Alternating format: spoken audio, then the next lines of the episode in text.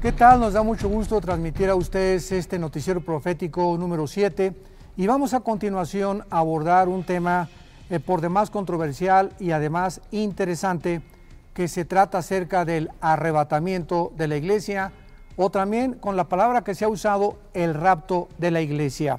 ¿Por qué son sinónimos estas dos palabras? Porque en primera de Tesalonicenses 4, 16 y 17, la palabra original en el griego es que significa quitar de en medio o quitar, arrancar o empujar súbitamente.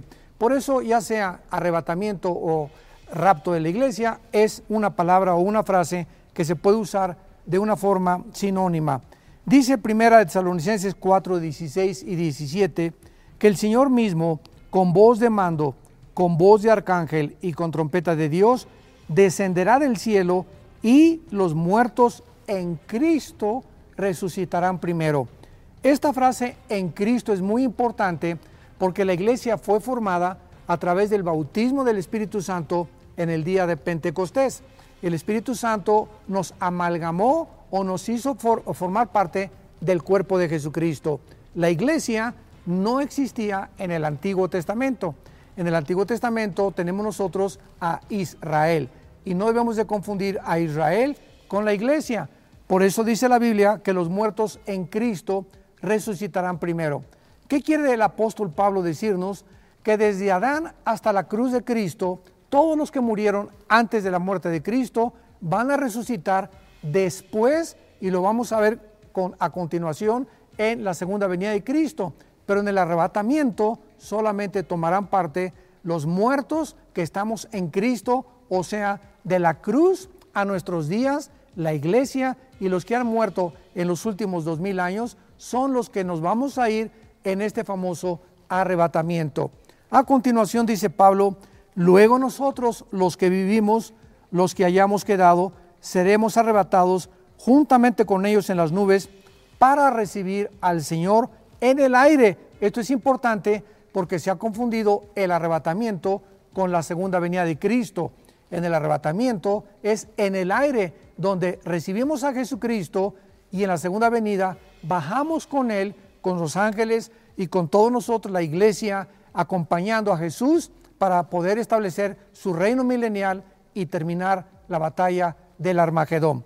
Esto es importante también porque dice la Biblia que los que vivimos, los que hayamos quedado, seremos arrebatados juntamente con Él. ¿Qué significa esto? Bueno, que si Jesús viene en los próximos 10 minutos, todos los que estamos en Cristo, todos los que son cristianos, no los que profesan ser cristianos, sino que aquellos que le han obedecido y le han seguido, porque recordamos que no basta creer en Cristo. Jesús dijo en Juan 8 a los que ya habían creído en Él, si ustedes permanecen en mi palabra, serán verdaderamente mis discípulos.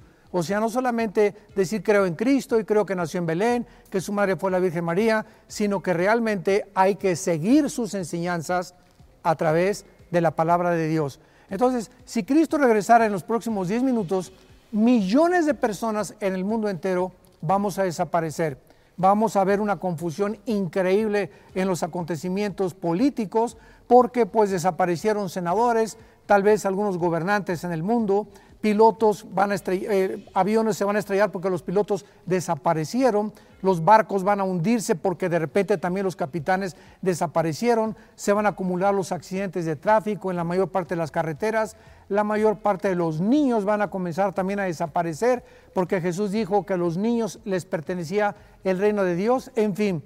Y una de las respuestas, lógico, que el mundo va a decir es, pues se los llevaron los ovnis o los objetos voladores no identificados. Esta es la razón por la cual en el próximo noticiero vamos a tratar con más profundidad este hecho, porque es muy importante que nosotros sepamos que la aparición de los objetos voladores no identificados desde 1946 forma parte de un plan satánico para comenzar a preparar al mundo para esta desaparición de millones de personas.